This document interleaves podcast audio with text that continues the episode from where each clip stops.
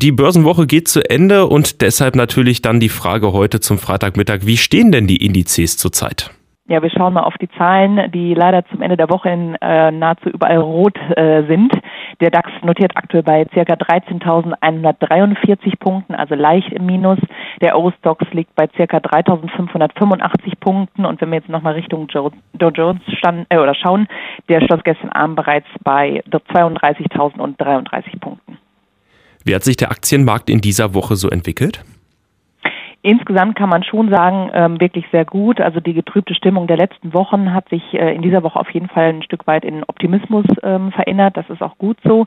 Ähm, bereits am Montag ging die mehrtägige Gewinnserie los und ähm, der DAX schaffte es auch wirklich diese 13.000 Punkte Marke, die ist psychologisch immer sehr wichtig zu überwinden und auch äh, nachhaltig zu halten. Und trotz einem kleinen Rücksta oder ähm, Rückgang heute Morgen ähm, sind wir immer noch über dieser magischen Grenze.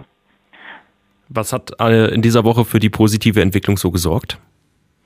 Ja, also es gab sowohl positive äh, Dinge als auch ein paar negative ähm, Fakten. Also wir hatten viele, viele Wirtschaftsdaten zu verarbeiten.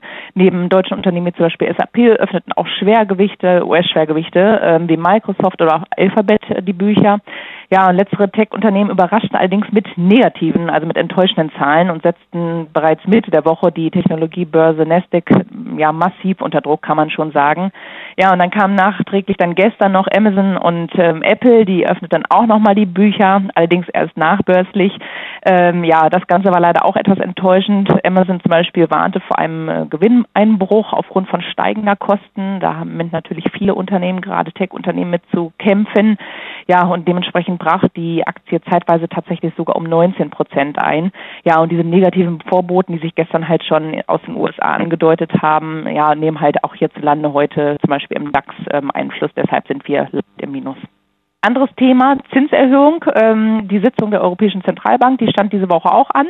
Und zwar war das gestern Nachmittag. Ähm, ja, schlussendlich war es im Prinzip ähm, schon alles im Vorfeld eingepreist. Die äh, Zentralbank hat die Leitzinsen um 75 Basispunkte erhöht, sodass wir insgesamt auf zwei Prozent jetzt kommen. Und das war im Vorfeld allerdings auch schon von Marktteilnehmern so erwartet worden.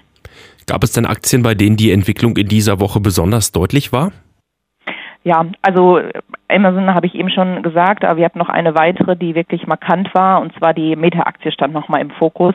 Denn ähm, Anleger mussten hier erneut äh, Schocknachrichten verdauen. Ähm, der Facebook-Konzern berichtete über einen massiven Gewinnrückgang und äh, die Aktie verlor in dieser Woche zeitweise sogar ein Viertel seines Wertes, und das ist natürlich sehr viel. Dann schauen wir noch auf die kommenden Tage. Was beeinflusst das Börsengeschehen in den nächsten Wochen so?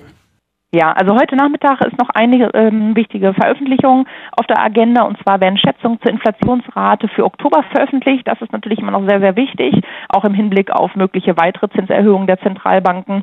Ja, und ansonsten ähm, findet jetzt äh, in Kürze nochmal die neue Sitzung der amerikanischen Notenbank statt und auch hier ist das natürlich immer sehr, sehr wichtig für die Märkte und Marktteilnehmer erwarten solche ähm, Termine natürlich immer mit Spannung, weil das auch mal durchaus für Schwankungen an den Märkten sorgen kann.